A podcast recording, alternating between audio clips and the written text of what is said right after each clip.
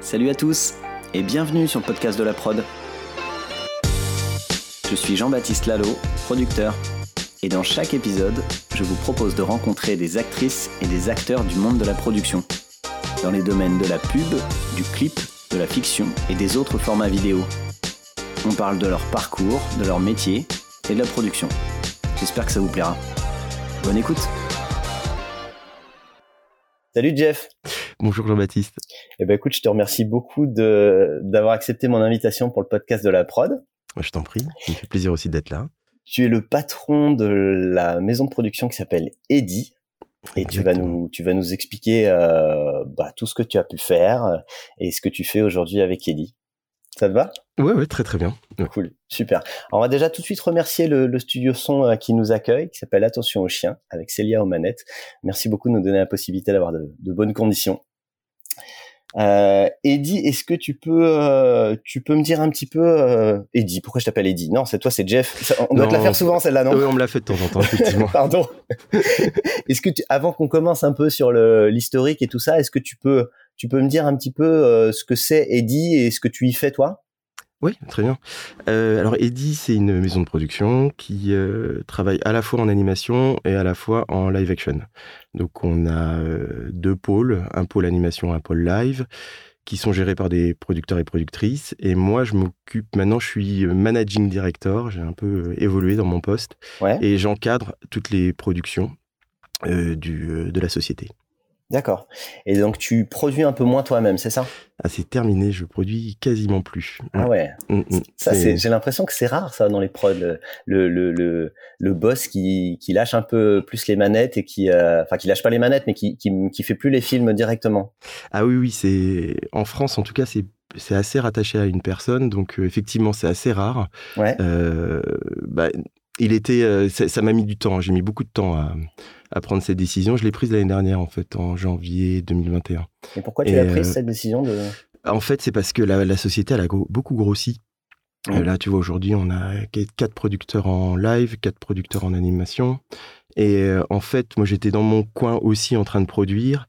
Et euh, parfois, quand même, il y avait, il y avait des espèces d'incohérences. C'est-à-dire que les, les, producteurs qui travaillent aussi sur des films, ils avaient besoin aussi d'avoir un référent. Et mmh. moi, j'étais en tournage ou j'étais sur un autre sujet. Je, à la fin, il, ça manquait de cohérence dans la société et il fallait quand même un encadrement. Mmh. Et j'ai mon associé Nicolas qui me, qui me poussait à ça depuis quelques années, euh, qui le voyait venir, moi je le voyais pas trop, et euh, il me disait mais lâche à un moment donné, je pense que c'est important, ça va faire, ça va permettre à, à, la société de se développer. Ouais. Et euh, bah, c'est ce que j'ai fait, et c'est vrai qu'effectivement, alors c'est un peu difficile parce que le marché français est assez il est assez personnalisé comme ça. C'est-à-dire que les, les, TV, les producteurs d'agences, les TV producteurs aiment bien travailler avec euh, une personne qu'ils ont bien identifiée, etc. C'était ma boîte. peur. Ouais, plutôt qu'une boîte. Et euh, c'était un peu ma peur. Et puis finalement, euh, ça, ça, se, ça se passe. Voilà. Donc, donc, donc voilà. Et, euh, et donc ça fait un an, un an que tu fais comme ça? Un an que je fais comme ça, ouais, tout à et, fait. Et ça, ça, ça, ça change quoi? Ça ça, euh... ça, ça, a marché tout de suite ou t'as as trouvé tes marques pour faire ça ou? Eh ben, étrangement assez rapidement. J'avais euh, franchement j'avais l'impression que je serais inutile et que j'aurais plus rien à faire Mmh. et pas du tout en fait. Je suis beaucoup plus j'ai beaucoup de travail en fait et j'ai euh, je fais pas mal de réunions. J'aide je donne un coup de main quasiment sur sur pratiquement tous les sujets. Et euh, je par exemple je réceptionne je m'occupe aussi des pitchs euh, quand mmh. il faut. Si j'ai un producteur qui est un peu dans qui peut pas venir euh, bah moi je vais le remplacer. En fait j'arrive un peu à, à tous les niveaux du des, des, problématiques que peuvent avoir les producteurs. Donc voilà que ce soit en amont quand c'est le stade du pitch quand, quand c'est tourné des fois quand on va au tournage je vais au tournage ou en anime bah, je, je suis un peu ce qui se fait jusqu'à bah, par exemple en post-production s'il s'il faut que je donne un petit coup de main bah, j'y vais alors c'est pas euh, c'est pas c'est pas ça n'a pas été hyper galère du jour au lendemain de plutôt que d'être à fond sur un, un projet euh, que tu suis euh, savoir de quoi parlent les 10 projets ou je sais pas combien qui sont en cours?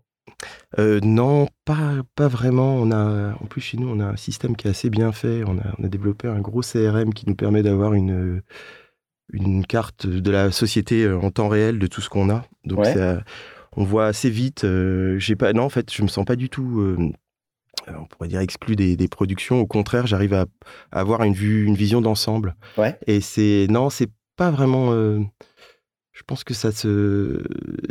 Ça a été un peu dur au départ, pour être tout à fait honnête, mais assez rapidement, je me suis fait à ça parce que de toute façon, il y avait une demande de la part des producteurs mmh. euh, d'avoir un référent un peu plus, euh, un peu plus présent. Donc, euh, donc ça s'est fait plutôt, plutôt bien. Mmh. D'accord. Mmh. Ah bah, c'est cool.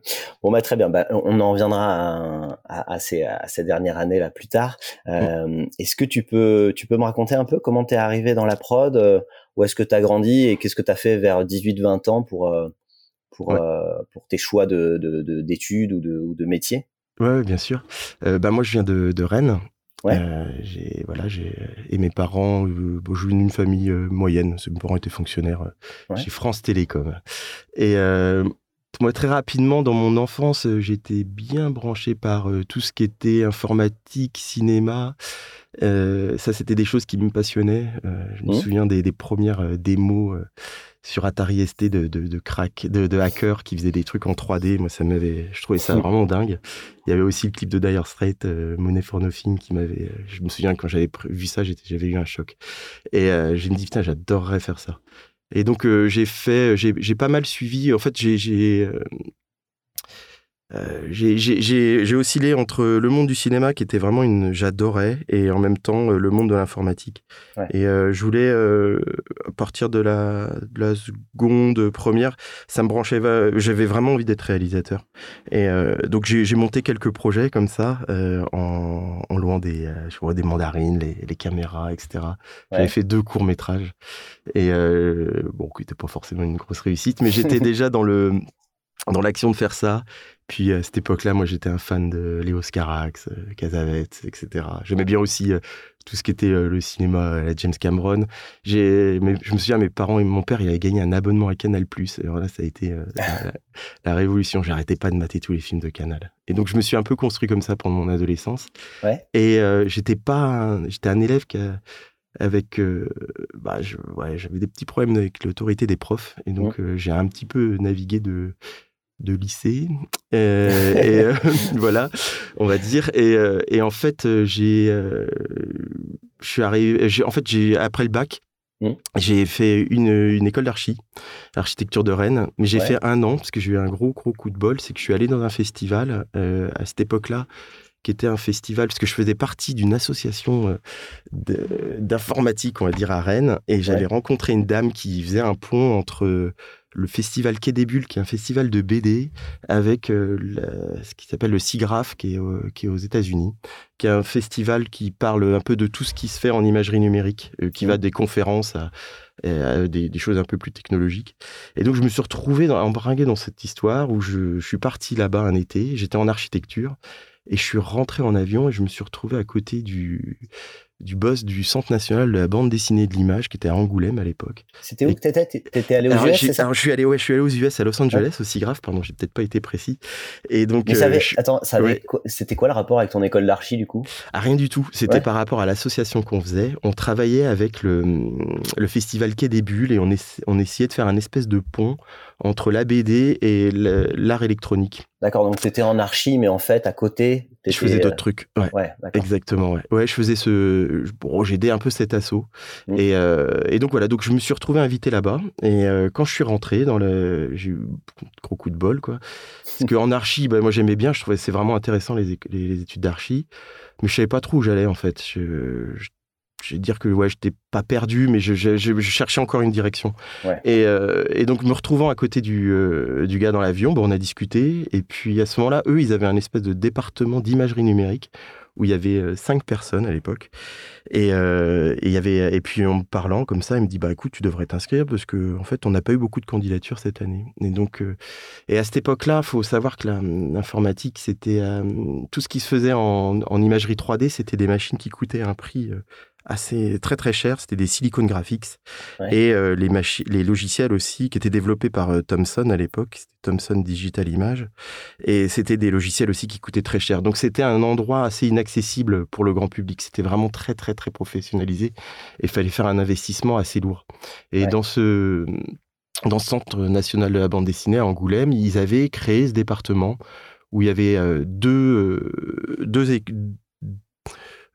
c'était deux départements avec euh, d'un côté des masters et de l'autre côté des, on appelait ça des DESS. Et, et donc voilà, donc je suis rentrant de, Los Angeles et du SIGRAPH, euh, j'en parle à mes parents. Mes parents me disent, bah, écoute, oui, pourquoi pas, essaye de voir. Donc, je vais là-bas, euh, je sais pas, en août, là, je passe les entretiens.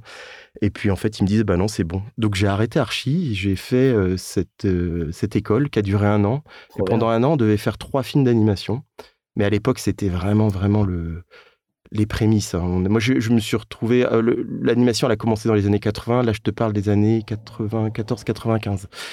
95, pardon où j'ai commencé ça. Donc j'ai fait une formation d'un an. Et, euh, euh, cette, euh, cette, cette école-là, à Angoulême, comment est-ce que comment est-ce qu'elle pouvait se payer justement ces machines, ces logiciels C'était si c'était vraiment tout le début. Bah, c'était la grande époque un peu. Il y avait c'est Jack Lang, le ministère de la au ministère de la Culture. Et, et en fait, il faut savoir que la, la, France, à cette époque-là, avait quand même, il y avait un enjeu parce qu'on on était un peu dans les, les pionniers un peu en image de synthèse. C'est-à-dire que on avait une bah, Thomson hein, qui, développait ça. Euh, avait quand même une place assez importante. Il y avait, se partageait entre, c'était le marché canadien, américain et français qui développait vraiment les outils. Et donc je pense que industriellement, je pense qu'il y avait un enjeu aussi. Voilà. Et euh, et en fait, il l'avait en plus inscrit, c'était assez étrange parce que c'était pas vraiment le ministère de l'Éducation, c'était le ministère de la Culture. On, dépensait, on dépendait du ministère de la Culture à cette époque-là. D'accord. Voilà. Et, euh, et, donc, euh, et donc, voilà. Et donc, j'ai fait un film d'animation. D'ailleurs, j'avais eu une sélection à Annecy à cette époque-là. Et euh, tout de suite après, ben, j'ai bossé. je me suis retrouvé en stage dans une société qui s'appelait Media Lab qui était une filiale de Canal et qui euh, dans lequel il y avait des, ils avaient fait des investissements très très lourds euh, bah, avec ces, machines et ces logiciels. Et j'ai travaillé à ce, à ce moment-là dans de la série d'animation.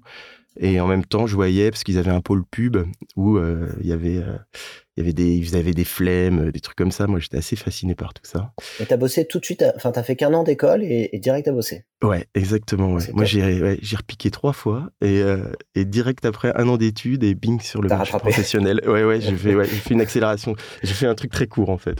Et ça, ça pour euh, pour les, les jeunes qui voudraient se lancer dans l'animation, qui nous écoutent, c'est ça n'existe plus le, fait de faire un an d'études et bosser tout de suite ou, tu peux trouver des raccourcis comme ça Je pense que c'est difficile. À moins que tu fasses un film qui, euh, qui se fait vraiment remarquer sur Internet, que tu as, fait, que as fait chez toi.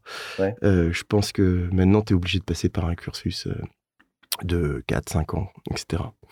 Ouais, non, c'est ouais, je pense que c'est ça devient non non, je, je, pense pas que ce soit accessible. À l'époque, c'était beaucoup plus on va dire que c'était un peu empirique, quoi. Il n'y avait pas vraiment de, structure. Tu devais avoir une ou deux écoles qui, qui formaient à l'image de synthèse, donc euh, tu pouvais avoir accès beaucoup plus facilement au marché, quoi. Mmh. Du travail. Mmh. Et donc Media Lab, tu faisais euh, la série fiction animée, euh, À l'époque, il y a eu, il y avait, il me semble, c'était France Télé qui avait fait un deal avec avec la licence Donkey Kong et donc, euh, à cette époque-là, Media Lab, ils étaient connus pour faire des, mm, du temps réel, de l'animation temps réel. Donc, ils avaient euh, des espèces de bah, des combinaisons dans lesquelles tu euh, avais les acteurs qui se mettaient dedans ah, et tu et faisaient les mouvements et directement, c'était appliqué au personnage 3D. Donc, c'était assez, assez pointu. Hein. Et, et, donc, moi, je m'occupais de la, de la gestion des Oh, des, des, assets 3D. Donc, c'est les assets 3D, c'est tout ce que tu utilises pour constituer tes scènes, etc. Je faisais un petit peu de script et puis je faisais un petit peu de, rendu. Donc, c'est un peu tout ce que tu mets en texture, image, etc. Et, euh, voilà. j'ai fait ça pendant, euh, pendant un an et demi. Ensuite, j'ai bougé de boîte en boîte. J'ai fait un peu freelance. Donc, euh, j'ai bossé dans d'autres sociétés qui, qui faisaient aussi ben, des, qui, qui vendaient de l'image de synthèse. J'ai bossé un peu en pub. Euh, et puis, à un moment donné, il y a eu un espèce de, de twist dans l'industrie, c'est-à-dire que avant c'était vraiment des machines qui coûtaient très cher et des logiciels qui coûtaient très cher, et le PC est arrivé et Nvidia, euh, la marque de, de carte graphique, a sorti une carte graphique qui a permis de pouvoir faire de la 3D à partir de ton ordinateur PC. Et donc la, la 3D est, est, arrivée après dans, on va dire, dans le domaine public. Et là, quand, ça, ça c'était à partir de 97, 98 à mon avis. Et, là, moi, ce que j'ai fait, euh, c'est que bah, à ce moment-là, je vivais en colocation. On était trois en coloc dans un appart à Paris. Ça coûtait pas très cher à cette époque-là. Et euh, ah ouais, ouais, oui, vraiment. Et, euh, et donc on a, bah, on a acheté, on a acheté deux PC avec mon pote, les deux, bah, voilà, avec Jérôme. Et puis on a, on s'est dit tiens on va faire un court métrage.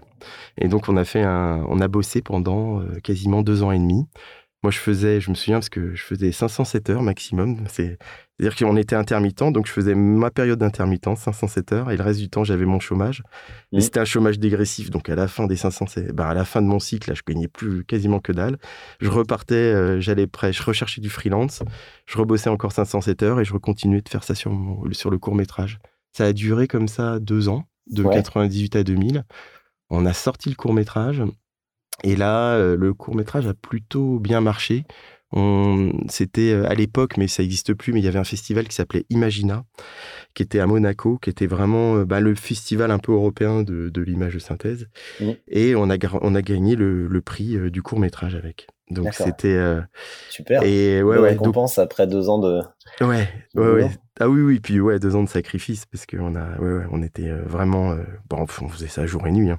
Et, euh, et donc ça, ça a été, bah, ça a été le, un peu le, le réveil. Ça m'a vraiment permis de, de, de, de, d'évoluer dans mon, dans mon métier parce que je suis passé de statut de graphiste à statut de réal. Et c'était marrant. Parce que, ouais, pardon. C'est la question que j'allais avoir ouais, sur ce court métrage. C'était comment vous êtes répartis les rôles? Est-ce que vous faisiez tout Ouais, Ouais, on a tout fait tous les deux. En fait, moi j'ai j'ai pas fait de l'animation parce que j'étais pas vraiment animateur. Euh, Jérôme, euh, à cette époque-là, lui, il était assez fort en animation, et donc on se répartissait. En fait, dans dans la 3D, tu as plusieurs euh, plusieurs catégories. Tu peux faire de la modélisation, donc c'est tout ce qui est sculpture. Ensuite, euh, tu peux faire des, choses un peu plus techniques, c'est-à-dire euh, comment tu fabriques un pantin pour pouvoir l'animer. Mmh. À cette époque-là, il y avait quand même une dose de technique assez forte. Il fallait quand même euh, s'y connaître parce qu'il fallait scripter des choses, etc. Et après, tu passes à l'animation où tu animes les personnages. Et après, tu appliques tout ce qui est texture et lumière. Et après, tu vas, tu vas affiner ça, ça s'appelle le, compositing, mmh. où tu, commences un peu à régler les couches que tu as calculées pour affiner l'image. Et donc, tous les deux, on a, on a fait ça on a, on a, bah, on a, on a, on s'est réparti toutes ces tâches ensemble. Et puis on a eu aussi l'aide d'un pote qui, qui, était, qui est venu à un moment donné pendant un mois. Et voilà, et on a, on a construit ce, cours à deux. Donc c'était, et à, l'époque c'était assez balèze. Bah, bon, je sais pas, pas, pas, de prétention là-dedans, mais c'était vraiment les prémices de la 3D. On a bossé sur la bêta qui était jamais sortie, puis ensuite on a eu, euh, ils ont inventé un module de, de poils, donc euh, qui te permettait de faire des coupes de cheveux, etc. Et donc on, on avait réussi à faire un court métrage à moitié euh, plutôt dans le style Pixar, mais avec avec une avec un, look un petit peu réaliste et donc ça ça avait bien bien marché mmh, mmh, mmh. et surtout ce qui était l'écriture, euh, c'était c'était vous aussi? Ouais, mais l'écriture, faut... ouais, ouais, c'était euh, c'était c'était on avait fait une soirée, je me souviens, on était entre potes et on, on essayait de trouver une histoire. Donc euh, autant de dire que voilà. Et puis l'histoire était un peu con hein, parce que c'était l'idée, c'était que c'était un mec qui était chez lui, qui mangeait un chewing gum, qui faisait des bulles et il faisait des bulles, des bulles, des bulles. Et puis à un moment donné, il y a un moustique qui qui rentre dans sa chambre, qui se pose sur la bulle. il pique la bulle, euh, il, se remplit d'air, donc il devient énorme et il lui pète à la gueule. Voilà. Donc autant dire qu'on va pas aller très loin dans l'histoire. Euh, et euh, c'était très graphique, il n'y avait pas de, dialogue ou truc comme ça. Non, c'était qu'une musique, etc. Ce qui était rigolo, c'est qu'on avait reproduit tout notre appart de l'époque. Donc on avait, il y avait des détails partout. C'était des images, une image hyper riche. qui, ouais, ouais, c'était, c'était sympa à l'époque, ouais. Et parce qu'on avait, on avait comme une, on avait réussi à faire vraiment un truc, un, pas photographique je vais pas te dire ça, mais il y, avait tellement de détails dans tous les sens qu'on avait repris, c'était la chambre de Jérôme à cette époque-là, donc on avait tout regardé, on avait pris les petites photos et tout, il y avait vraiment, vraiment beaucoup, beaucoup de détails. Donc c'était un, court métrage qui était assez riche. Mmh. Peut-être ça aussi qui nous a, et avec un rendu assez bien et une animation assez bonne. C'est pas le scénario qui nous a permis de gagner. Hein, c'est plutôt l'effet comique. Mmh. La forme. Ouais. D'accord. Et, donc, du coup, ça, ce court-métrage, ça vous a fait euh, Ouais, bah en fait, on a gagné pas mal de prix à, l'international à l'époque. Et euh, c'était marrant parce que mmh, on avait eu, euh, à ce moment-là, on avait eu une proposition de, DreamWorks pour euh, aller bosser chez eux, parce qu'ils voulaient nous, nous, débaucher en tant que graphiste. et puis moi, ça m'intéressait pas trop trop parce que ah je voulais vraiment développer, je sais pas. Après, c'est peut-être dans mon ADN. Moi, je, avec mes, c'est mon histoire personnelle. Hein, c'est que j'avais la sensation que ben, grâce à, par exemple au statut d'intermittent, ben, ça m'a permis de faire mon court métrage. Donc euh, c'est euh, et puis euh, je pense probablement venant d'une famille de fonctionnaires, j'avais vraiment ce sens de l'État. Je sais pas comment. Mais DreamWorks à Los Angeles, euh, à cet âge-là, ça t'a pas fait rêver? Non, non, non, non, non, Je m'étais dit, euh, non, non, on va, en France, je pense qu'on peut faire des, des, plus grandes choses, vraiment. Wow. Et ouais. Et c'était et donc j'ai non on a refusé. Et puis et en, plus c'était marrant mais bon ça c'est une anecdote en plus c'est que ce court métrage avait leur, leur avait vraiment les avait vraiment intéressés parce qu'à cette époque-là, il y avait, il y avait Katzenberg, et, euh, Katzenberg et Spielberg, donc le boss de DreamWorks et Spielberg qui avaient, euh, qui avaient monté une boîte ensemble et ils avaient la velléité de, de créer un, un espèce de YouTube, mais ça s'appelait pop.com. Et euh, ils nous avaient demandé à cette époque-là si ça nous intéressait de développer notre court-métrage en série. en fait, ils avaient plus ou moins, bah, ils avaient vu que ils voulaient présenter avec pop.com du du contenu euh, premium mmh. pour euh, à diffuser. Mais c'était dans les années 2000, donc il y avait vraiment pas la bande passante. C'était trop tôt, ouais. C'était trop tôt, ouais. Et donc on a commencé à écrire des scénarios et tout, et on se disait bah non, mais en plus on peut les fabriquer en France, ce serait génial. Et euh, donc on a bossé comme ça avec eux pendant six mois, et au final ils ont abandonné, ils ont abandonné l'idée. Mais ils étaient partis pour acheter plein plein de contenus différents et vouloir et pour le diffuser. Mais bon, manque de bol trop tôt. Donc ça c'était en aparté. Et, et donc non, on a, moi j'ai continué euh, bah, je me suis dit non, non, on reste en France, etc. On a, on, voulait, on a voulu réenchaîner sur un deuxième court métrage. Mmh. Et en même temps, à ce moment-là, c'est le métier de la publicité est, arrivé. Les producteurs, on a, suite à ce cours, on a eu pas mal de, de rencontres avec des producteurs euh, à cette époque-là de la profession. Euh, me souviens, tout... quand j'étais à Imagina, il y avait Claude Fayol qui démarrait, je pense, la, la section clip de Vanda, avec qui on avait discuté et tout. Moi, je... Mais je connaissais rien, rien, rien, rien du tout à ce, à ce système. Donc, euh, je, on, avait, on a signé dans une boîte de, de production, euh, mais qui n'était pas tellement identifiée dans, dans le métier. Donc, euh, on a... On, on, a, on a fait quelques pitchs, etc. Mais à cette époque-là, en plus, le, le marché de la 3, de l'animation 3D euh, démarrait et il y avait vraiment euh, plusieurs euh, personnes assez, euh, assez identifiées comme Pierre Coffin qui, euh, qui, qui aujourd'hui, bah, il a réalisé Moi moche et méchant, Les Mignons, etc.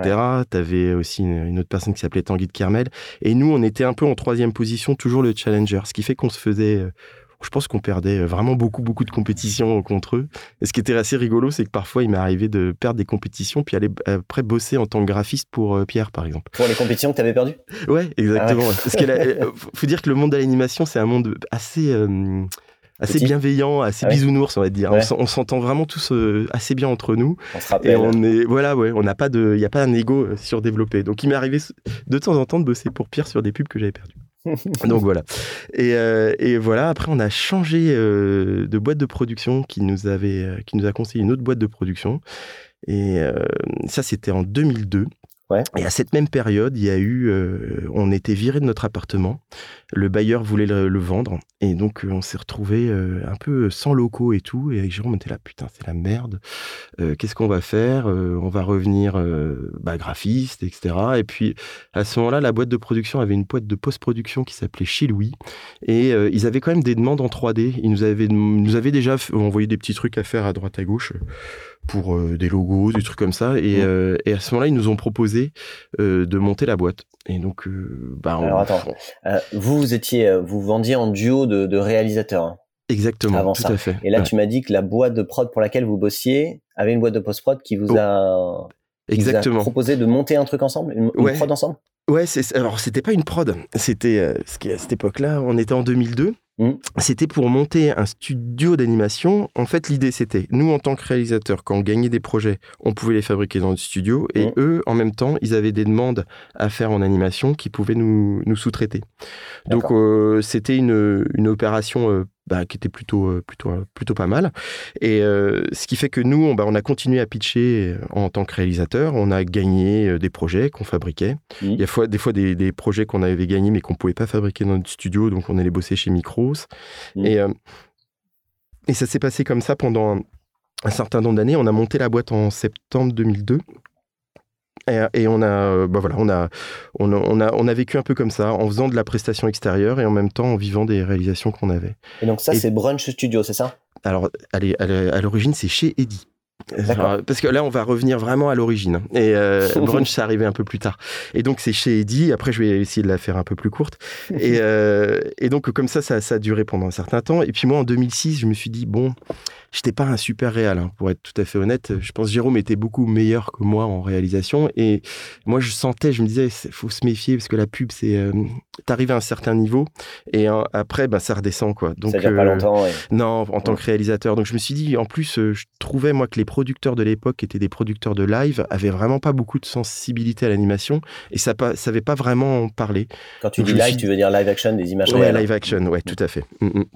Et donc je me suis dit, ben, peut-être que j'aurais plus intérêt à me représenter, puis représenter d'autres réalisateurs pour étendre le, le champ, le champ de la, du studio. Tu sentais qu'en fait, tu plutôt étais attiré par le fait d'être producteur. Ah, exactement, ouais. Ouais, ouais. Je me rendais pas vraiment compte, mais ouais, c'était ça. Et, euh, et, donc j'ai commencé à représenter des réalisateurs euh, d'animation, et puis, euh, puis nous aussi notre duo qu'on faisait avec Jérôme. Donc on a. Attends, attends. Comment est-ce que du jour au lendemain, tu passes réal à euh, représenter des réalisateurs? Quand tu dis bah, représenter des réalisateurs, c'est que déjà, toi, tu étais en contact avec des avec des agences, donc tu, tu, faisais déjà un peu ce métier de producteur? Ah, euh, Pas du tout. Euh, c'est là aussi où. je, je, gratte, j'ai un non, truc non, mais c'est bien, là, tu, tu, tu, tu, tombes dans le mille parce que c'est justement, c'est là où. Euh, en fait, moi, je connaissais pas mal le réseau euh, des animateurs, des, des réals en, animation, ouais. mais j'avais aucune. Je, franchement, je voyais pas vraiment. Je, je, voyais à peu près comment ça fonctionnait, mais j'étais, c'était vraiment le, le début de mon expérience de production, donc je le faisais mal. Mmh. Et, euh, et, donc j'ai fait j'ai fait ça euh, bah, j'ai essayé j'ai essayé de démarcher mais en même temps c'était assez compliqué parce que j'avais un poste où je gérais la boîte je faisais de la les notes d'intention quand on avait des réals je j'essayais de faire des rendez-vous pour présenter les autres réalisateurs. En fait je faisais trop de choses. Mais tu, mais euh, tu avais quand même déjà un taf de, de gestion de boîte c'est ouais. ça que tu dis. Ouais, ouais, tout à fait. Bah ouais, il fallait rentrer les, le, le, le, business, etc. C'était, euh, c'était, j'avais trop, trop de casquettes en fait. Oui, mais je veux dire, tu, tu, faisais déjà un peu de la production au final euh, en tant que réalisateur avant d'aller représenter des réals. Euh, alors je faisais pas vraiment de production parce que en fait oui un petit peu parce que quand on donne un, quand on gagne un film d'animation on faisait tout et donc là oui on va dire que dans le cadre de l'animation oui c'est quasiment de la production intégrale puisque il n'y a pas vraiment euh, bah voilà on nous confiait le projet et puis on gérait euh, financièrement tout quoi voilà. Donc il y a pas de ouais. y a pas vraiment une notion de production. Euh, en tout cas au niveau de nos producteurs. Moi quand j'ai je suis je suis allé en production bah, je savais à peu près comment fabriquer les films d'animation. Ouais, ouais. Voilà. Et donc on a, j'ai fait ça, mais je me suis un peu heurté au, bah justement au fait que je, je faisais trop de choses. Et donc euh, pendant pas mal de temps, le marché français était difficile d'accès. Et, euh, et, en fait, on a vachement marché pour le euh, tourner avec le marché belge, ah ouais? étrangement. Ouais, ouais. Donc on a bossé. Marché, en... j'imagine, beaucoup plus petit. Bah, il est beaucoup plus petit, ouais, mais euh, j'ai eu beaucoup plus d'opportunités en Belgique qu'en France. Et donc mmh. en Belgique, moi, j'ai bossé pour, euh, avec une, une, meuf vraiment cool, c'est qui s'appelle Mieke Van de Vel, qui, est, qui était un peu la, la, qui est la chef TV de TBWA là-bas. Qui mmh. maintenant ils ont une boîte qui s'appelle Make, qui est la, la, la, production intégrée de TB. Et elle, elle nous a fait confiance sur euh, plusieurs sujets. Ouais. Et, euh, et, donc, ça, on, grâce à ça, bah, on a eu quand même pas mal de trucs sur le marché belge. On a même gagné un prix euh, là-bas, euh, en Belgique, avec un film qu'on avait fait pour une marque qui s'appelait Deleuze. Et, euh, et, donc on a voilà, on marchait, on, tournait beaucoup plus pour la Belgique. Et puis à un moment donné, euh, à côté de ça, le studio, je savais pas encore comment vraiment le positionner. Donc euh, j'ai un peu fait des, des, tentatives un peu partout. Mmh. J'ai essayé d'aller dans le générique de film, j'ai essayé d'aller dans la série, j'ai tâtonné en fait. Il y avait, même... y avait que toi qui se posais ces questions de vers où prospecter, tout ça? Ouais, parce que Jérôme à l'époque, euh, qui, qui, était avec moi, lui, il était beaucoup plus artiste. Ouais, donc, il okay. était euh, pas vraiment dans la stratégie ni quoi que ce soit. Et lui, euh, tu lui confiais un, confiais un projet, il te le faisait mais parfaitement quoi. Ouais, mais il allait pas, il allait pas gérer la strat. Non. Okay. Donc ouais, c'est moi qui faisais ça et avec ben des réussites et puis des échecs quoi. C'était. tu tâtais un peu partout pour voir. Ouais ouais. Et puis le marché français est difficile hein, d'accès au départ. mais mais même aujourd'hui en quand tu dis le marché français, tu parles le marché de la pub ou le marché ah de oui. l'anime? Ouais. Le marché de la pub et surtout en animation. Parce que... Ouais, parce que c'est ce que j'allais dire. En animation, il n'y a pas, on n'a pas l'impression qu'il y ait énormément de projets. Non, non, non. Y a, y a, y a, en fait, c'est pas une culture euh, française l'anime. Et en plus, l'anime, on va l'identifier à, à, à, un langage plutôt euh, enfant et ouais. euh, ado. Alors qu'il y a un vrai langage adulte aussi qui peut être fait avec euh, l'animation. Mm. Ce qui fait que bah, je, déjà, je, bon, bah, j'ai essayé de démarcher, mais c'était difficile. Euh, et, et, donc voilà, donc j'ai essuyé quand même plusieurs échecs là-dessus, parce que j'avais du mal à capter ce marché. Et mm. autant l'étranger, c'était plus facile, étrangement. Et après, bah, à un moment donné, Donc je vais, je vais encore faire un petit bond dans le voilà dans, dans le temps. On est à quelle Euh, période là? Là, bon, je veux dire 2006 jusqu'à 2010-2011. Ouais. Je me souviens que mon premier projet euh, vraiment de producteur, je l'ai fait avec La Chose. Elle venait de se créer. Et euh, à cette époque-là, ils avaient un film à faire en animation pour Mappy. J'avais Ouais. trouvé des réalisateurs d'animation 2D. euh, J'avais ramené un mec euh, qui faisait de l'écriture, un auteur avec qui je faisais des séries, euh, qui était venu avec euh, dans le projet parce qu'ils avaient écrit le, le projet avec euh, à l'époque c'était Benjamin Parent d'ailleurs qui était créatif à la chose. Maintenant il est réel. Et, euh, et donc on avait constitué le, le film ensemble. Et, euh, et on, voilà on avait fait un, un film je crois il y avait trois, trois films pour Mappy à faire de une minute ou une minute trente par film. Mhm. c'était c'était mon premier truc. J'étais super content en fait. Quand j'avais gagné le truc j'étais comme un ouf. Ouais c'était ouais. ouais après quelques années de galère j'ai fait mais ça c'était quand même assez c'était pas c'était pas c'était pas un gros gros business hein, la, publicité euh, à, à- l'époque dans la société on gagnait plus d'argent ailleurs. Mais justement, dans quoi vous gagnez de l'argent à l'époque? Bah justement dans les génériques la série. Après nous aussi la boîte de production euh, qui bossait avec la société qui s'appelait chez Louis nous donnait aussi pas mal d'effets spéciaux à faire euh, dans bah, par rapport à leurs films. Donc on avait on arrivait à, à trouver un équilibre comme ça mais, Mais- qui était pas assez fort en production. On était vraiment entre les deux on Vous dire. étiez plus prestataire technique ouais C'est ça? Que- Exactement. Que, production? Ouais, on était plus presta- prestataire technique et la production, elle venait euh, soit de la Belgique ou par, parfois des accidents euh, sur le marché français. Ouais. Mais c'était quand même pas quelque chose qui était euh, stable, on va dire. et, et, et avec le recul, là, tu, tu penses que c'était dû à quoi? Euh, bah, c'est parce que le, ma- le- le- pour accéder au marché publicitaire, c'est hyper long et hyper dur. C'est Mm. tu, tu, tu rentres pas comme ça en fait. C'est faut beaucoup beaucoup de temps. En tout cas, nous, il nous a fallu beaucoup beaucoup de temps. Et euh, voilà. Donc pour un peu la faire courte, on a voilà, on bossait euh, quand même à cette époque-là, parce que c'est un petit détail mais qui a son importance. On, on bossait aussi un peu, par exemple, avec Ubisoft. On faisait euh, quelques une cinématique de jeu par an à peu près. Tu vois, c'est les Ouais. cinématiques, c'est un peu les films qui, qui lancent avant les lancements des jeux. Et euh, voilà. Et après, en 2000, euh, alors en 2010-2011, moi, je me voyais un peu, je voyais un peu la limite en fait de tout ça. J'arrivais pas. à- pas trouvé le modèle. Non, je trouvais pas le modèle. Et puis euh, surtout, je pensais que producteur, là-dessus aussi, c'était peut-être dans la gestion. Je flippais un peu parce que moi, j'ai pas eu de, j'ai pas eu d'études de gestion. hein. Moi, je viens d'archi. J'étais pas du tout dans dans une stratégie de boîte pour pouvoir vraiment. euh, je me disais bon bah voilà, on, c'était assez euh, encore une fois empirique comme je le disais tout à l'heure. Ouais. Et euh, et à un moment donné, je me suis dit ben peut-être qu'il faudrait que je je, je, je- je prenne un, un producteur avec moi, ça va me soulager. Et euh, une fois, bah, j'étais un jury d'école, euh, justement en animation, et je croise Nicolas, qui était producteur et qui avait 5 ans d'expérience dans une autre boîte de production d'animation qui s'appelait Cube, qui s'appelle Cube, parce qu'elle existe toujours. Ouais. Et lui, il avait vraiment une... Il avait vraiment un discours euh, vraiment de production. Il était beaucoup, beaucoup plus euh, avancé que moi là-dedans. Et donc, on a, on a bien sympathisé. Et euh, à cette époque-là, moi, je sais que ce qui lui avait fait vraiment euh, il avait envie de pa- passer chez nous, c'est parce que moi j'investissais beaucoup beaucoup d'argent euh, dans du court métrage, dans des, dans pas mal de projets. Je- J'ai toujours eu un peu cette idée la- de de- d'investir. Et lui, ça l'avait vachement intéressé, parce qu'il trouvait que dans la boîte dans laquelle il était, il avait cette limite. Il, il se trouve, voilà. Et donc, euh, en 2011, il m'a rejoint. Et, euh, et puis là, ça, ça a vachement changé la donne parce que lui, il avait 5 ans d'expérience de prod et euh, il avait vraiment des réflexes de producteur. Il connaissait un petit peu le marché. Il avait quand même pas mal de contacts et, euh, et il a commencé à démarcher. Parce que moi aussi, euh, démarcher à cette époque-là, c'était une catastrophe. Je envoyais un mail euh, pour proposer mon le, le roster, tout ça. J'étais non, j'y arrivais pas trop. quoi. J'ai- Ouais. C'est quelque chose qui n'était pas très naturel chez moi. Et, euh, et Nicolas avait vraiment plus cette vision-là. Donc on a commencé à, à vraiment euh, développer encore plus le roster de réalisateurs qu'on avait. Et, euh, et donc, euh, donc voilà, donc on a à partir de 2011, on va dire que la, la boîte était vraiment beaucoup plus sur les rails de la production et toujours avec le studio d'animation à côté, mais c'était au sein de la même boîte qui s'appelait chez Eddy. Et on a, on a avancé comme ça. Et, euh, et après, le, le- le live action est arrivé par nos réalisateurs. C'est-à-dire qu'on a eu, euh, on, a re- on avait représenté un réalisateur qui s'appelle Maxime Brunel qui sortait de Penningen. Et il avait, il était super fort en design, il faisait des clips, etc. Mais il avait une, l'animation était un petit peu faible. Donc on lui avait dit, bah écoute, nous on peut vraiment t'amener en termes de production une meilleure anime, etc. Et, euh, et donc on a gagné pas mal de projets avec lui en anime. Mm. On élevait le niveau de l'animation et, euh, et, après à un moment donné, Maxime, il en avait, il avait envie d'explorer d'autres choses et il nous a dit bah, j'aimerais bien euh, faire du, du tournage. Et, nous, on n'avait pas fait de tournage. On n'avait jamais fait de tournage. Mm. Parce que j'ai l'impression aujourd'hui, euh, la manière dont vous vous présentez, en tout cas, tu as l'impression que c'est 50% anime, 50% live.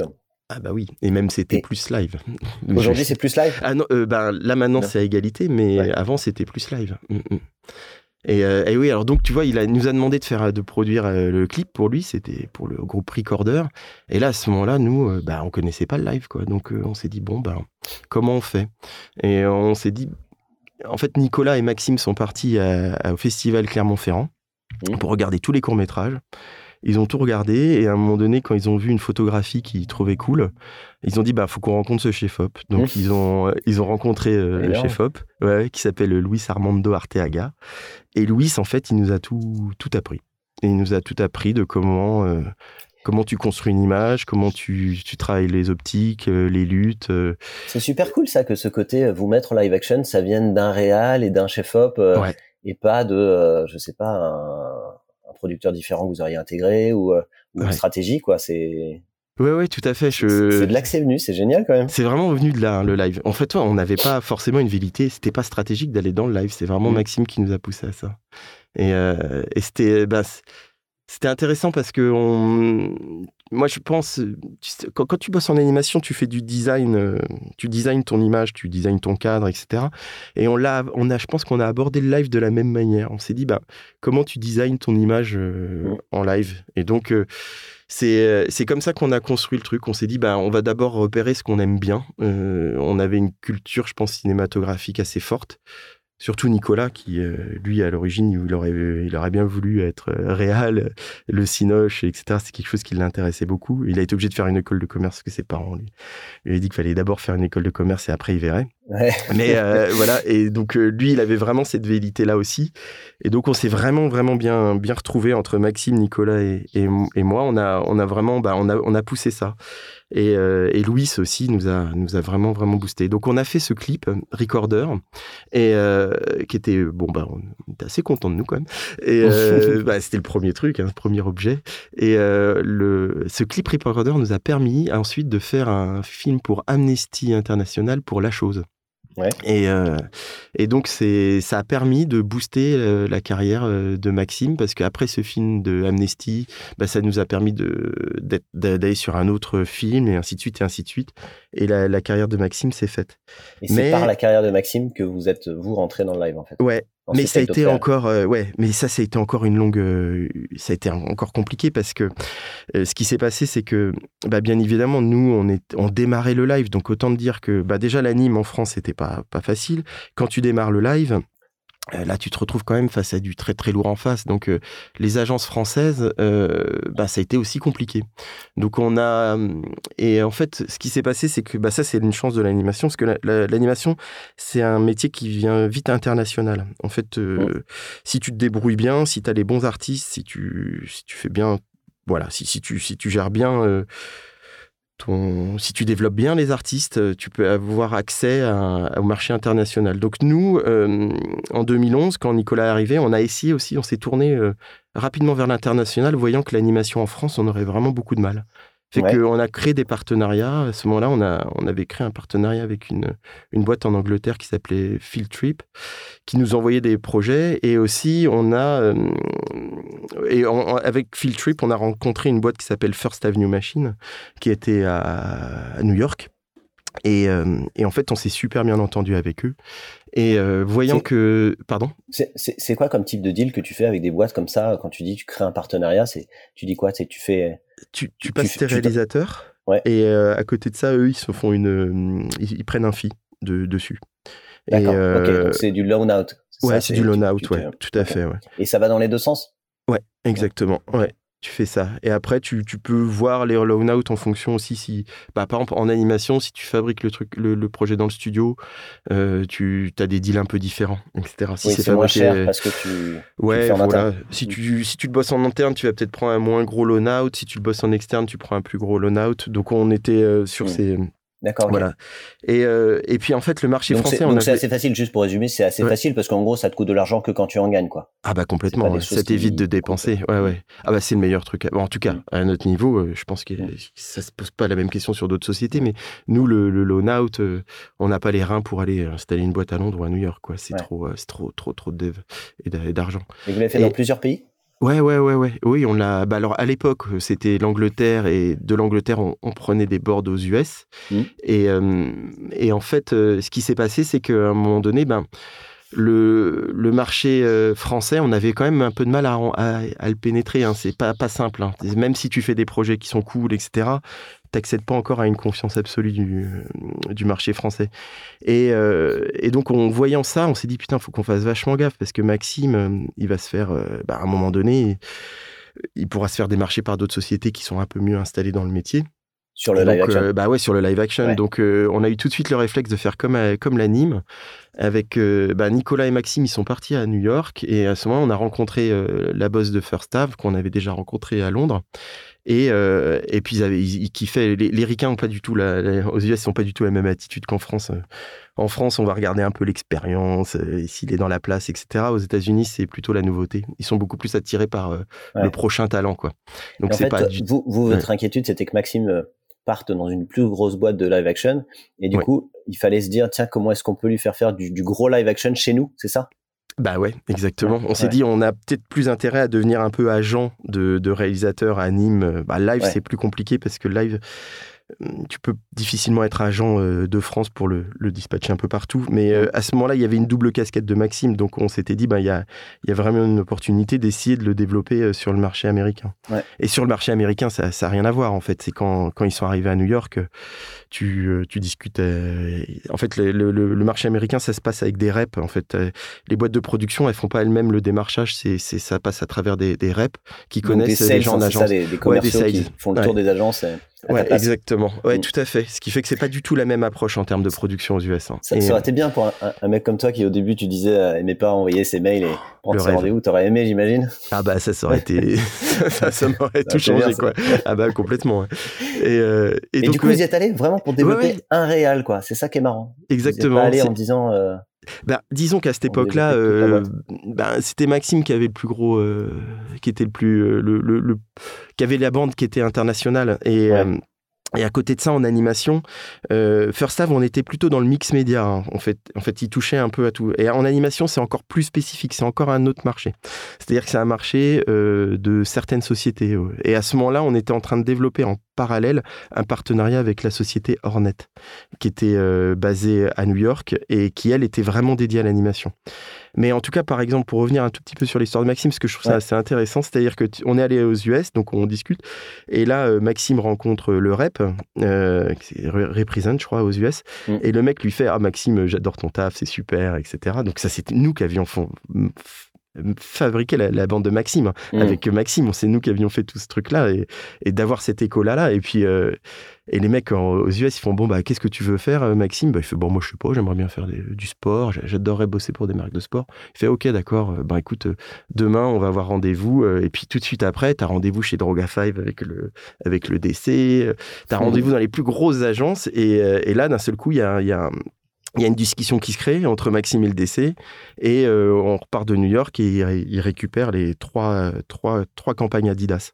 Ah ouais, direct. Euh, voilà, ouais, direct. Là, celle de Gazelle avec euh, Kate Moss. Euh, il y en avait encore une autre et encore une autre. Oh J'imagine le retour dans l'avion comme ah, des fous. c'est bah dingue, quoi. Le marché est tellement différent. Le roi du monde. Exactement. Et là, tu fais putain, c'est ouf. On aurait dû y aller plus tôt. ouais, ouais, exactement.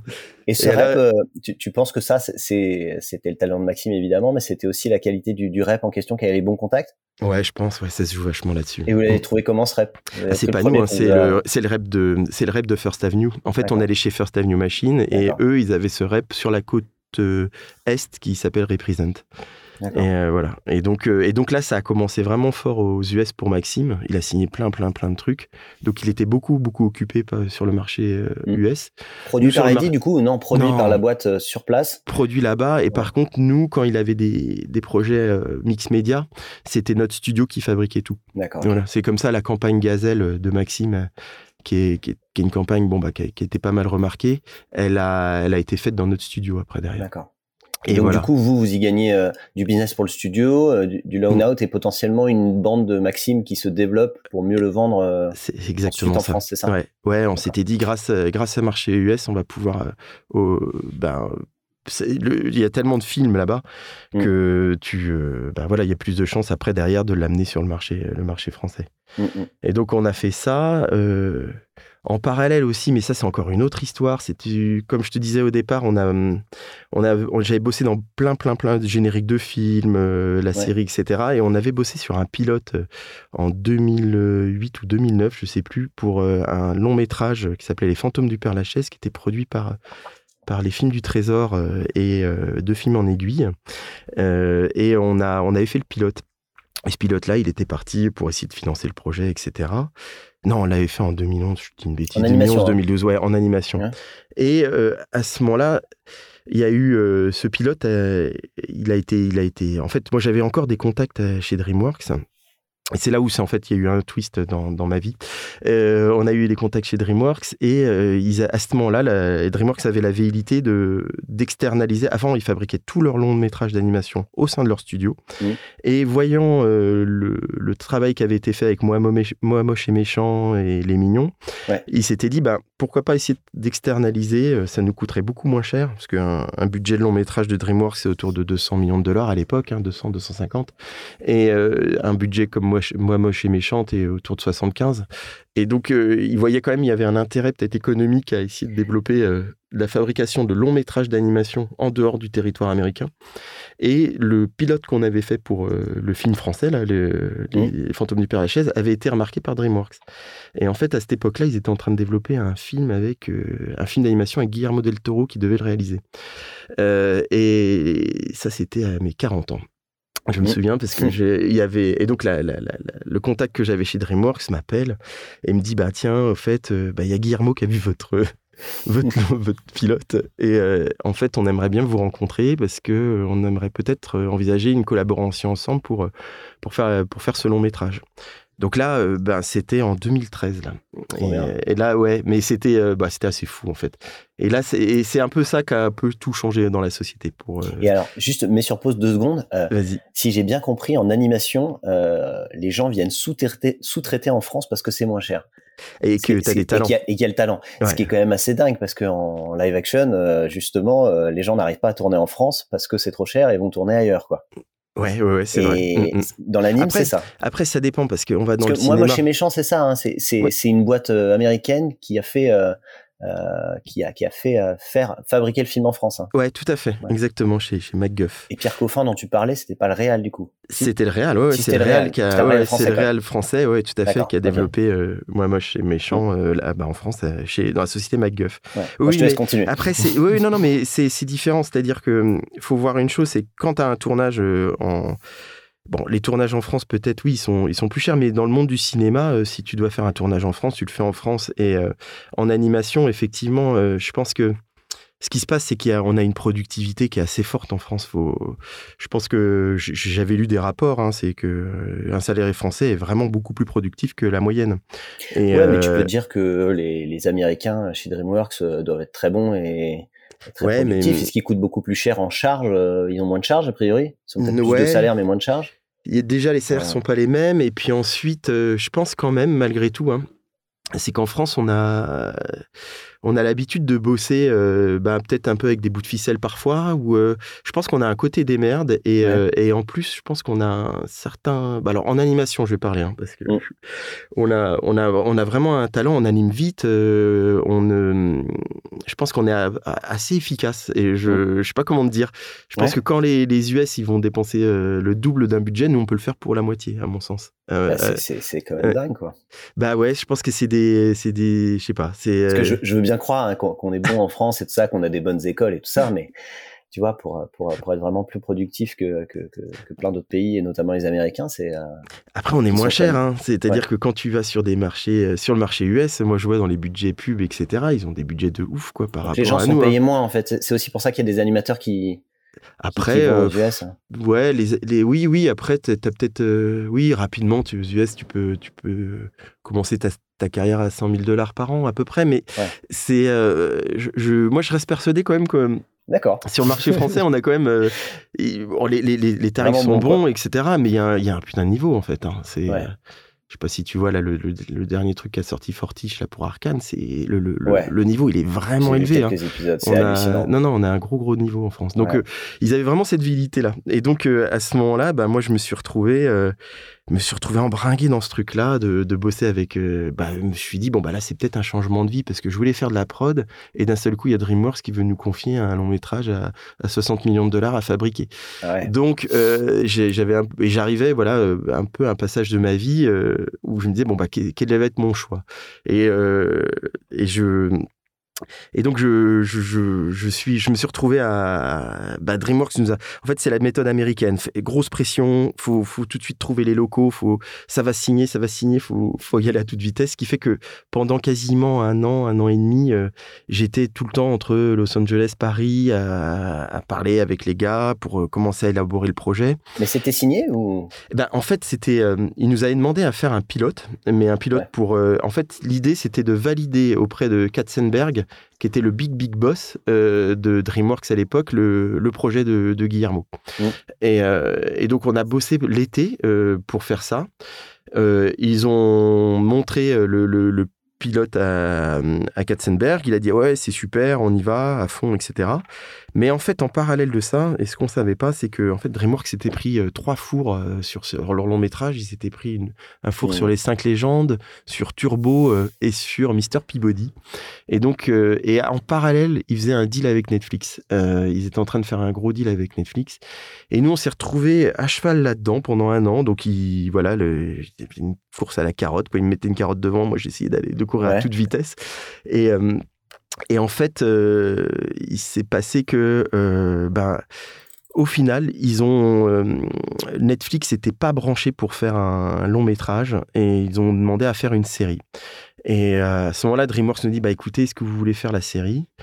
Et moi, j'étais là, oh là, j'ai pas trop envie de faire une série, j'ai pas envie de, de un, simple studio de fabrication un peu industriel mmh. pour de la série. Donc je dis bah non, nous ça nous intéresse pas. Je à la limite, ce qu'on peut faire, c'est qu'on peut vous développer graphiquement euh, des univers si ça vous intéresse, mais je euh, je veux pas aller dans une fabrication de, de masse quoi.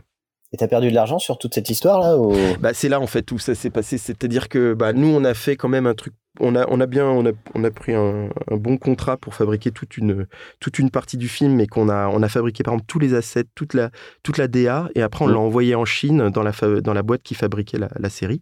Mmh. Et, euh, et, là, c'est à ce moment-là, moi, je faisais beaucoup d'aller-retour entre Paris et Los Angeles. À Los Angeles, bah, encore une fois, le monde de l'animation te permet d'avoir des des, contacts assez euh, privilégiés, assez faciles. Mm. Et à ce moment-là, nous, on connaissait bien, euh, bien. On avait quelques rapports avec Tim Miller, le, le, boss, le boss de la société qui s'appelle Blur, euh, Blur Studio, là-bas, mm. qui avait, qui, c'est lui qui a lancé tous les, Love, Death and Robots sur, sur Netflix. Mm. Et à ce moment-là, il sortait Deadpool au cinéma et Tim, il était dans une explosion totale et nous, on était avec lui, on montrait notre travail et tout. Et puis il fait, ah bah là, tiens, j'ai la série Lego, ils ont je oh, j'ai pas le temps de le faire, ça vous intéresserait, il y a un million de dollars par épisode. Moi, j'étais là, mais c'est complètement fou. je dis, mais c'est dingue et tout. Je dis, bon, bah, à fond et tout, ouais, pourquoi pas, bah ouais, tu peux nous l'envoyer. Mais le mec avait tellement de sollicitations que je pense qu'après le rendez-vous qu'on a eu, il avait déjà zappé qu'on était intéressé. Et je suis rentré en France, et là, euh, il y a mon comptable qui vient me voir, il me fait, putain, Jeff, la situation de la boîte, elle est pas au top, là. On n'est pas, on n'est pas, on n'est pas, on n'est pas bien. C'était en 2014, il me semble, un truc comme ça. Et, euh, et là, moi, j'ai commencé à me dire, oh putain, ça m'a, ça m'a un peu saoulé parce que je dis, putain, je... en fait, on a des opportunités de fou. Euh, la boîte euh, est, galère. DreamWorks, c'est en train de se tomber à l'eau. On va faire, faire, faire que de la fabrication. on va, on va faire quand même un truc vraiment cool, mais voilà, tout, tout, tout, tout, tout, tout s'écroulait. Ouais. Et, euh, et puis en plus, et, et en plus bah, le problème, c'est que comme j'ai arrêté de démarcher pendant un an, euh, un an et demi occupé par cette histoire de DreamWorks, il y a Nicolas qui était à fond, qui essayait de trouver des projets, mais en fait, tout ça a participé à, au fait que la boîte était très très fragile euh, en 2014. Ouais. Et, et, là, ça m'a saoulé et j'ai fait, je me suis dit non, mais en fait, dans ma vie, qu'est-ce que je veux faire? Je, je suis pas très très bon manager de plein plein plein de gens. J'ai l'impression que j'avais vraiment cette vérité de me, de me concentrer un peu plus sur, euh, sur une plus petite équipe, etc. Donc, mmh. euh, Et c'est là où j'ai je me suis dit, bon, ben non, j'ai envie de changer le, le process. Euh, le studio était assez lourd. Hein. On avait un studio de 40 personnes où il fallait, fallait, bah, fallait ramener pas mal de, pas mal de projets. Mm. Et euh, étrangement, bah, le live action était euh, un peu le, poumon artificiel de la société. C'est-à-dire qu'on gagnait plein de choses en, en live. Et c'est ça qui faisait tenir tout cet ensemble parce qu'on n'avait pas assez de projets en animation. Ah ouais, et, ouais, et c'était ça, c'est parce que le, on, on, commençait à développer pas mal le live, ça marchait quand même bien. Et euh, sur le marché français et le marché et l'animation et c'était quand même plus plus complexe. Et euh, sur le marché français. Et donc euh, à ce moment-là ben moi je c'était compliqué. J'avais j'étais posé j'avais des réalisateurs qui voulaient me dire bah tiens est-ce que tu peux investir dans ce clip etc et de l'autre côté j'avais le studio qui me disait bah ce serait bien de de prendre euh, des, des, d'acheter des logiciels, des machines. tout le monde te demande de l'argent. Ah, voilà, j'avais vraiment le cul entre deux chaises et c'était pas tellement jouable et je m'apercevais quand même de mes limites. Et donc euh, je suis à ce moment-là, j'avais, on avait bossé en post prod pour euh, avec Night Shift qui avait fait montage étalo d'un film. Mmh. Je m'étais bien entendu avec eux, je les trouvais plutôt sympas. Et, et là, ben, je me souviens, c'était je crois en, en, septembre ou en octobre, je suis allé voir Julien Desplanques, là, un des un des deux boss, et je dis écoute, moi je j'aimerais bien euh, me libérer de mon studio d'animation et garder et me vraiment me spécialiser plus dans la production. Et à ce moment-là, on a eu ce projet de et donc j'ai scindé la société en deux.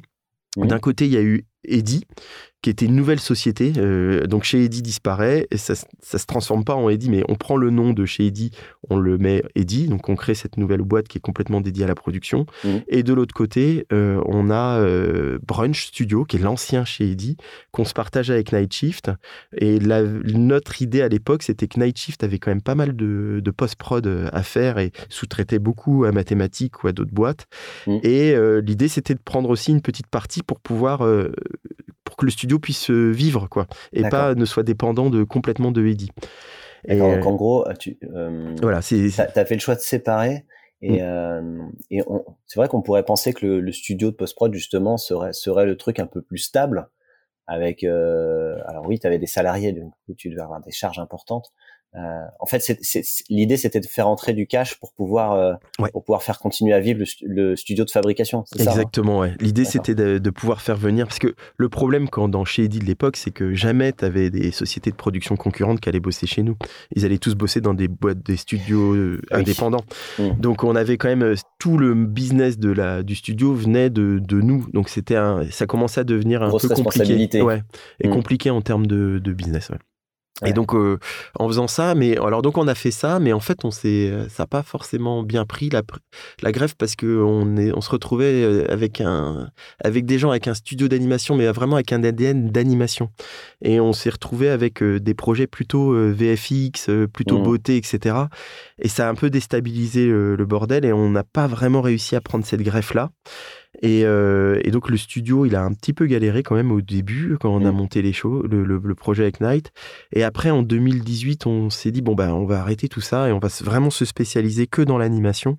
Et nous, on avait déjà euh, envoyé beaucoup beaucoup de on était déjà bien avancé en anime, on avait, euh, on avait des reps un peu partout, on commençait à, recevoir des projets internationaux, mm. on se lançait en parallèle, on avait mis beaucoup plus l'accent sur le jeu vidéo. Tu parles de Brunch là hein? Tu parles pas De, Eddy, non, non, de Eddy. Ah, Toujours la logique euh, au niveau de Eddy, c'est tu gagnes les projets avec les réalisateurs, tu le fais fabriquer dans Brunch. Voilà, c'est vraiment, euh, là c'est la base. Hein. C'est, y a, y a, encore le cas même après la...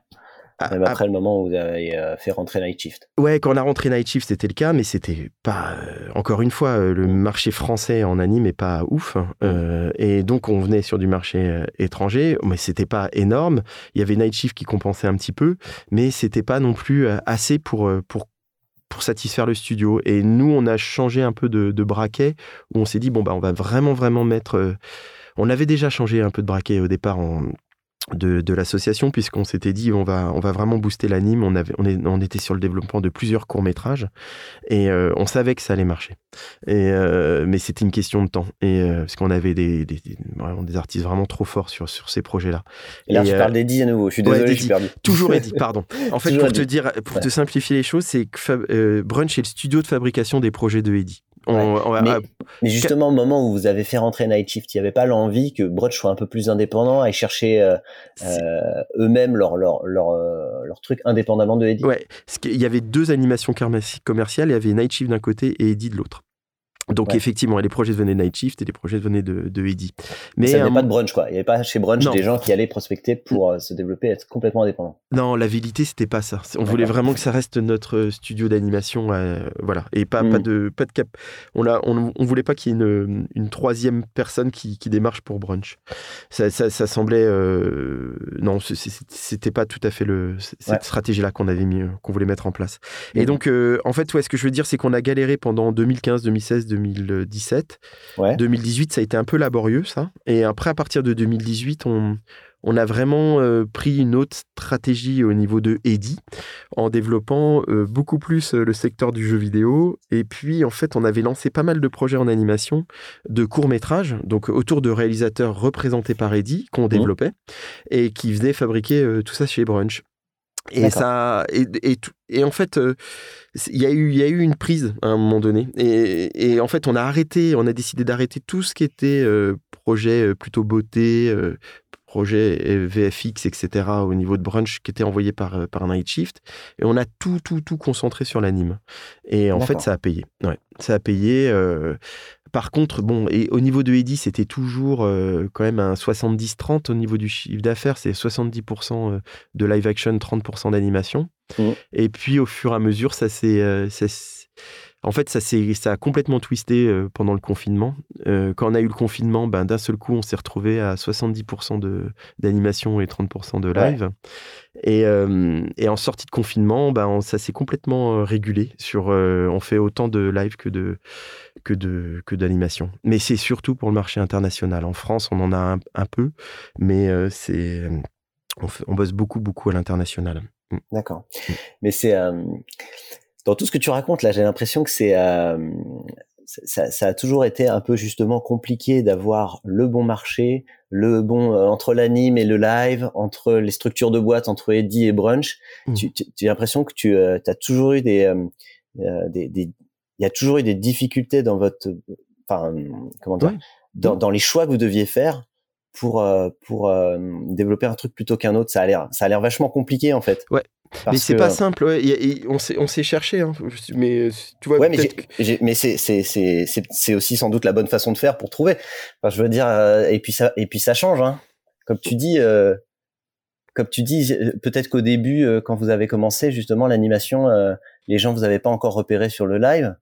Mm. Euh, et maintenant, c'est maintenant, tu vois, j'ai l'impression que c'est le contraire. C'est-à-dire, pour moi, Eddie, c'était de l'animation parce que je vous ai, j'avais l'impression que vous étiez la seule boîte de prod vraiment spécialisée en animation euh, au niveau pub. Euh, comment tu fais justement pour que les gens euh, euh, vous identifient de la bonne façon? Bah, c'est super compliqué. Moi, ça a été. en fait, quand tu viens de l'animation et que tu fais du live, la plupart du temps, c'est on dit mais attends ils font de l'animation ils peuvent pas faire de live. Et en plus mm. le marché français est structuré d'une façon ce qui est assez hallucinant c'est-à-dire que tu as un producteur live qui a jamais mis qui a jamais touché à l'animation et qui se met à l'animation s'il est assez fat euh, ils vont faire ouais putain c'est il fait de l'anime faut aller chez lui etc alors que franchement euh, à mon sens c'est beaucoup plus complexe de produire euh, de l'anime que du live c'est et donc et je non, mais ouais, ça a été, mais ça a été une lutte, hein, c'est pas évident. Hein. C'est, vraiment, c'est, c'est long hein, de se faire identifier euh, en bah tournage. On a mis énormément de temps et, euh, et l'anime, en fait, euh, ben, on, s'est un peu détourné du marché français pour aller vers l'inter. Et voilà, la, boîte, c'est quasiment chez Eddy, c'est 50% du chiffre d'affaires à l'étranger, en fait. Ah ouais? Oui. D'accord. C'est et 50% France. Et ce qui fait que hmm. comment tu fais? Donc, t'as pas de bureau à l'étranger, c'est que des partenariats? Ouais. Et donc les fameux partenariats dont tu parlais tout à l'heure avec des loan out et tout ça, c'est mm. ça qui fait euh, qui rapporte. Euh... Ouais, bah disons que là on est on est arrivé, bah tu vois on a des deals, on reçoit beaucoup beaucoup de projets, on reçoit des projets, on a on a des reps qui qui couvrent toute l'Asie. Mm. On a on est associé à une super boîte qui s'appelle Blink Inc. Euh, en Angleterre qui est euh, qui était bah, qui est, qui est associé à Blink en fait c'est qui a un peu la même histoire que nous d'ailleurs parce que mm. Blink c'était à l'origine un studio d'animation et après c'est devenu une, une production live. Euh, en Angleterre, qui est plutôt une grosse, qui est très très très très balèze. Mm. Et puis sur le marché, le territoire américain, on a euh, On a aussi, euh, on a, bah là maintenant, on, vient de signer un accord là récemment, mais on recevait, on, se testait et tout, et, on a des reps de, de Friends électriques là par exemple qui nous, qui, ont toutes les, qui ont les trois territoires, le centre, l'ouest et l'est, et on reçoit beaucoup beaucoup de projets venant d'eux. Et c'est non mais c'est assez intéressant. Ils nous représentent, ils représentent les réalisateurs. En fait maintenant, ils représentent plutôt la, la, la boîte Eddie. En fait, si tu vas dans le roadster de Blinking, tu verras qu'il y a marqué Eddie. Et, et c'est c'est hyper intéressant. Donc, ce que je comprends, c'est qu'en animation, c'est beaucoup plus international, ah alors qu'en live action, c'est beaucoup plus France. Ouais. Qu'est-ce qu'est-ce qui explique ça euh, pour toi? Que, que ça soit euh, compliqué de se vendre en live à l'étranger et que ça soit facile, enfin plus facile de se vendre en animation euh, à l'étranger bah, Alors en fait, je pense que les réalisateurs, eux, les réalisateurs en live, euh, ils, ont, ils ont vraiment un choix après de se faire représenter dans divers endroits euh, dans le monde. Tu, Par exemple, quand tu es réal live en France, tu peux assez facilement avoir, pas facilement, ça dépend de ton niveau, mais tu peux te faire représenter en Angleterre et aux US. Et, euh, donc c'est qu'il y a plus de prods qui veulent te représenter. Exactement. toi, mm. tes, tes, réals d'animation, ils sont moins. Et, ils ont un meilleur. Enfin, vas-y, je te laisse finir. Et, les réels d'animation, c'est un petit peu différent parce que c'est comme une maison. En fait, tu vois, par exemple, nous, dans notre studio, euh, il y, a, y a plein de réalisateurs qu'on a qui, qui viennent. Euh, ils ont une place. En fait, ils peuvent bosser. Ils, sont, ah ils peuvent bosser avec les. En fait, c'est comme une maison. Euh, et un réalisateur live, il va y avoir beaucoup plus d'indépendance. Et, et, les réalisateurs d'animation, bah, par exemple, il y a L'animation, c'est hyper long, c'est-à-dire que quand tu développes un projet, c'est sur euh, beaucoup, beaucoup, beaucoup de temps. Et euh, ce qui fait que tu, euh, tu les soutiens. nous, on investit beaucoup, beaucoup d'argent. une grosse partie de ce qu'on gagne est réinvesti dans, dans, le développement des, des, des réalisateurs. Donc, il y a une certaine appartenance qui se crée. C'est assez étonnant. C'est inspirant même. Tu, tu, peux te mm. demander si on pourrait pas faire plus ça sur le live aussi, tu vois. Ouais, ouais, ouais, ouais. On pourrait avoir des partenariats plus forts avec les réals. Est-ce que bah, je sais que moi je sais parce qu'on a quelques réals qui sont passés après chez Division. J'ai l'impression qu'à un moment donné, bon, je sais pas maintenant, mais à une époque chez Division quand c'était que Jules, ils étaient que il y avait Insurrection d'un côté et Division, ils étaient tous en groupe quoi. Ils, ils se tenaient tous euh, quand il y avait un pitch, ils, allaient tous s'aider, etc. En anime, on est un petit peu euh, là-dedans. Là, on vient de faire un, gros, un gros gros pitch et il y a eu plus, on s'est mis à plusieurs pour le faire. Et euh, donc voilà, donc c'est c'est un peu tout ce partage. Même plusieurs réals, tu veux dire? Ouais, ouais, plusieurs réals. Ça, ça, n'existe pas en live action. Non, non, non. Bah, je crois que chez les divisions à une époque, moi, c'est ce qu'on m'avait dit, mais euh, je sais Moi, je l'avais entendu chez eux justement, mm. mais pour du clip. Oui, pour le clip. Hein. Mais pour euh, un brief de d'agence qui arrive, jamais il y a plusieurs réals qui planchent dessus en se disant tiens, qu'est-ce qu'on peut faire Ouais.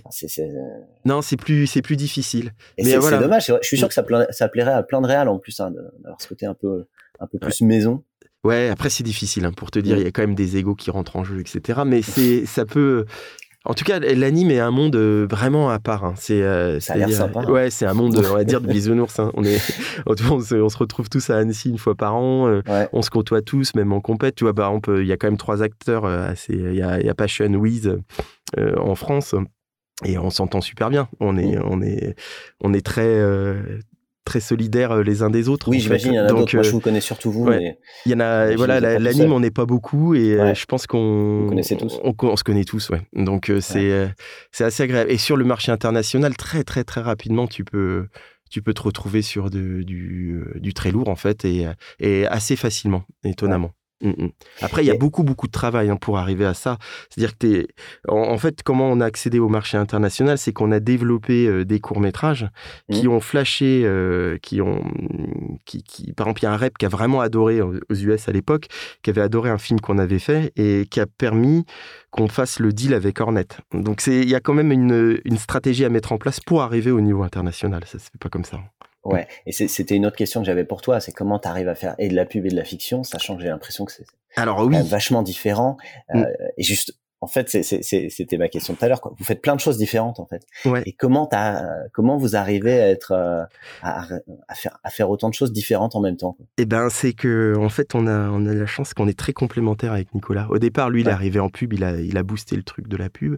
Et en 2016, euh, en fait, il, a, il en avait marre de la pub. Il m'a dit, écoute, moi, je, en fait, ça j'ai plus envie de faire ça. Et j'ai envie vraiment de faire, euh, de développer euh, le, pôle fiction de la boîte. Mm. Et, à ce moment-là, moi, j'étais plutôt d'accord avec ce.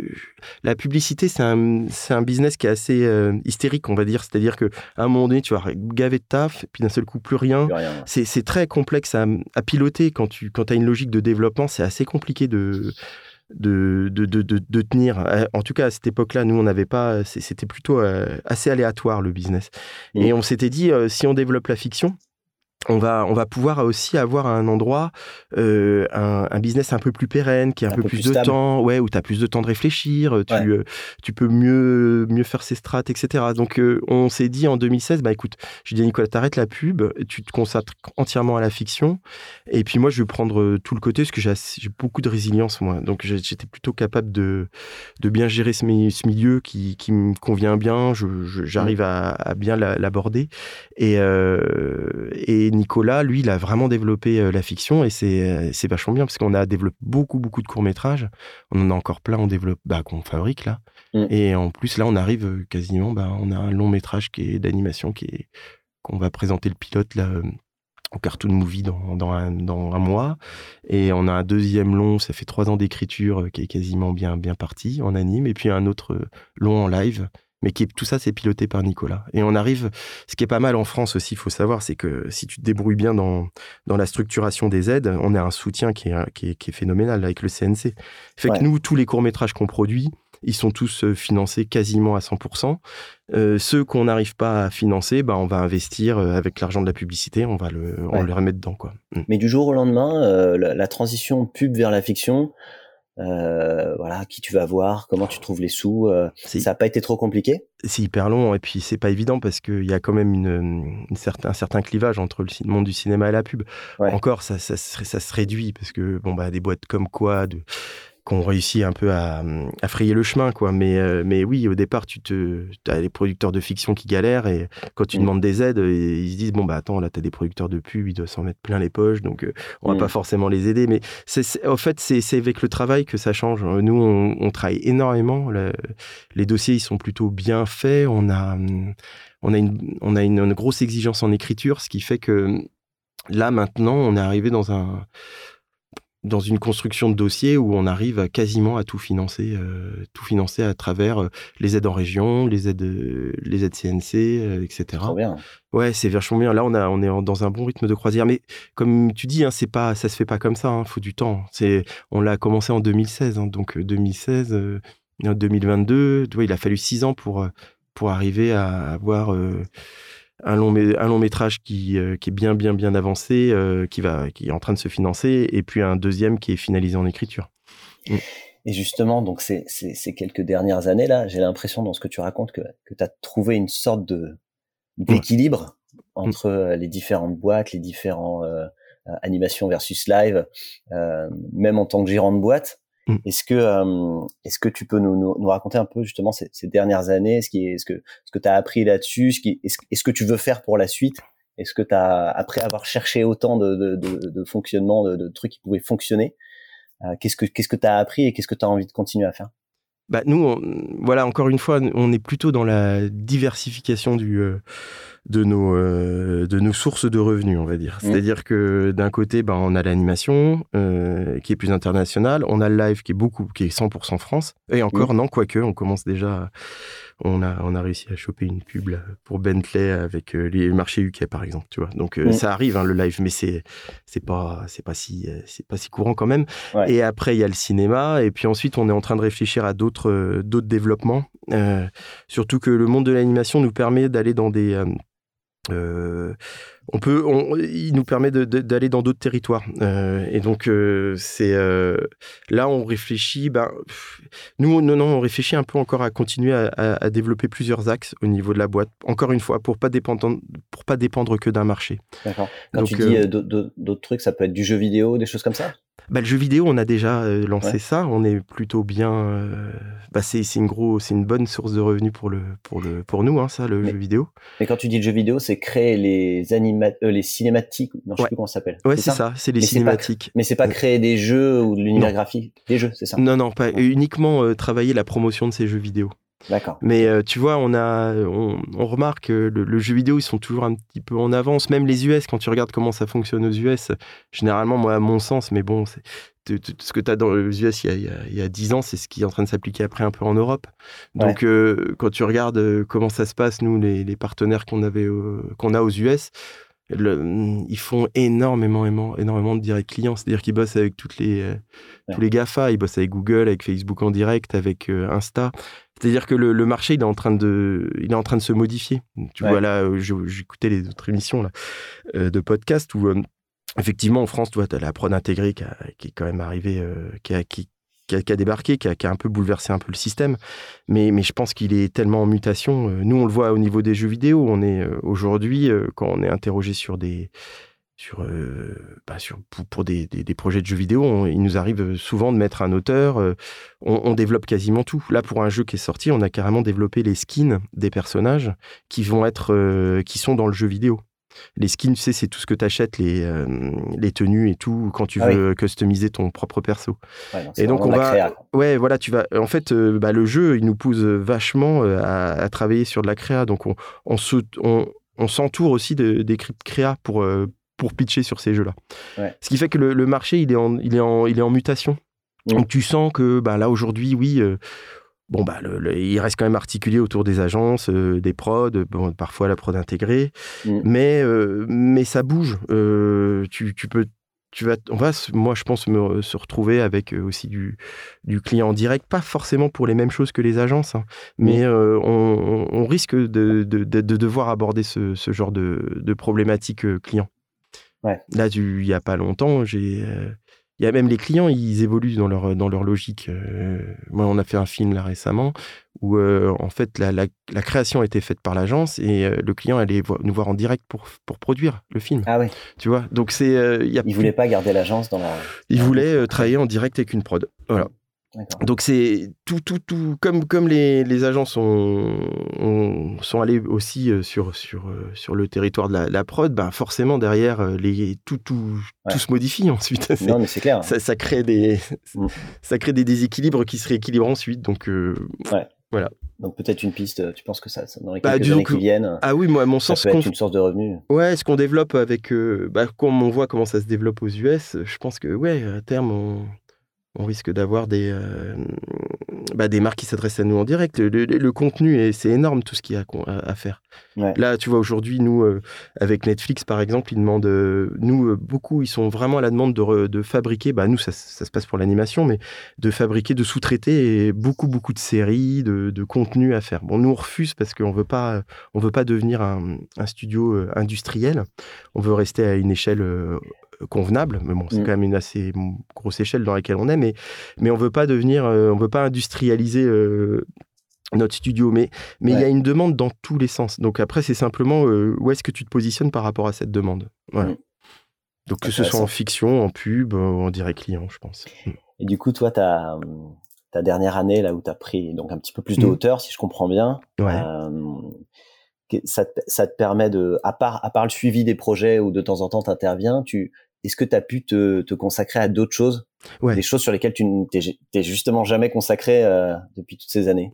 Bah oui, euh, disons que je suis quand même vraiment le nez dans le guidon. Hein. J'ai quand même je suis quand même bien, bien, bien occupé sur euh, les sujets de production parce que tu peux, je peux pas lâcher la prod comme ça. Hein. C'est-à-dire que pendant beaucoup, beaucoup de temps, c'était un peu, un peu moi qui, euh, qui était, euh, qui, qui, qui, a, qui, a, ramené le, business de la boîte. Donc, je suis encore le pied dedans. Mais je vois que là, aujourd'hui, on est beaucoup. J'arrive à prendre plus de temps sur des, des décisions strates. j'ai plus de temps pour discuter avec les reps. j'ai beaucoup plus de temps pour, pour structurer la boîte. Mmh. Donc c'est euh, non, c'est bien là, c'est beaucoup mieux même. Je t'avoue, c'est euh, avant je faisais trop quoi, j'avais euh, ah bah ouais, ouais j'avais c'était c'était beaucoup hein. quand tu les tournages c'est c'est fou hein, en fait, tu pars tu pars aux quatre coins du monde, ensuite tu as la responsabilité de la boîte, derrière tu as un projet d'anime. Moi j'avais à un moment donné, je saturais en fait. Je m'en rendais pas compte mais mais j'étais j'étais pas non c'était trop c'était trop pour moi donc donc là non aujourd'hui je pense que c'est un bon équilibre. Et puis après la boîte on a quand même bah ouais on a huit producteurs donc c'est productrices c'est beaucoup. Ouais. c'est beaucoup. Quatre en live quatre en bah il y en a bah il y a quatre il y a quatre personnes en live. On a Alexandra et, et Cory qui, qui qui gèrent toute la partie live. Et mmh. après, on a Adrien et Benjamin euh, en dessous au niveau des, producteurs live. Et en, anime, on a, euh, bah, on a quatre, euh, on a trois productrices et un producteur. Et on a Émilie qui chapeaute tout, toute la partie animation. Voilà. Donc, donc en fait, on a des on a des responsables en fait de pôle qui, qui animent le, qui animent leur propre bah, bah, leur propre département. D'accord. Ah mais mmh. c'est c'est vous, êtes bien structuré en fait. Hein. Oui, alors que dans des boîtes mm. de prod, euh, j'ai l'impression qu'il n'y a pas ces, il y a pas ces échelons. T'as souvent le, boss qui continue à produire hein, ces, mm. projets. Enfin, c'est plutôt par projet, quoi. j'ai l'impression que vous avez plutôt une structure euh, managériale entre mm. guillemets euh, plus euh, plus classique, quoi. on s'est pas non, non, à la prod. Non, non, on s'est vachement inspiré des US pour euh, te dire la vérité. C'est-à-dire que, ils sont comme ça, euh, même bah, en US, ouais, on a vu de toute façon, même nous, on a un département pitch assez, assez costaud. En fait, on a, on a quasiment, bah, on a combien? On a cinq personnes au pitch. On a Vous avez un département pitch. Alors ça, tu vois, c'est la première fois dont j'entends parler d'un truc comme ça.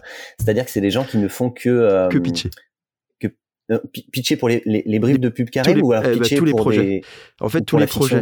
Euh, pour la fiction, un peu moins, ils vont nous aider pour, euh, pour constituer des dossiers. Mais, mais sinon, non, on a, on a une personne dédiée. En fait, on a, on a une personne dédiée à l'anime, une personne dédiée au live, on a une DA, un monteur et on a, un, on a Bruno qui chapeaute tout cet ensemble et qui fait en même temps du new business. Mais donc, alors, il, ils font quoi euh, globalement? Je comprends que le DA, monteur, tout ça, ils, construisent des, des mood tapes ou des trucs comme ça pour faire des, des démos de ce que ce serait. Ouais. Je comprends bien. Euh, et, et, les autres, ils, font quoi? Bah Qu'est-ce que tu fais dans une équipe de pitch euh, bah, Disons que après nous, on s'est, on a, on avait réfléchi, on a, on, on s'est, en fait, euh, le pitch pour nous, c'est vraiment la, la, base de la boîte. Hein. C'est, c'est mmh. vraiment le, le noyau. Bah, bien sûr, tu as les noyaux, bien évidemment, des productrices et producteurs, mais il y a quand même le, le pitch et une sorte de noyau.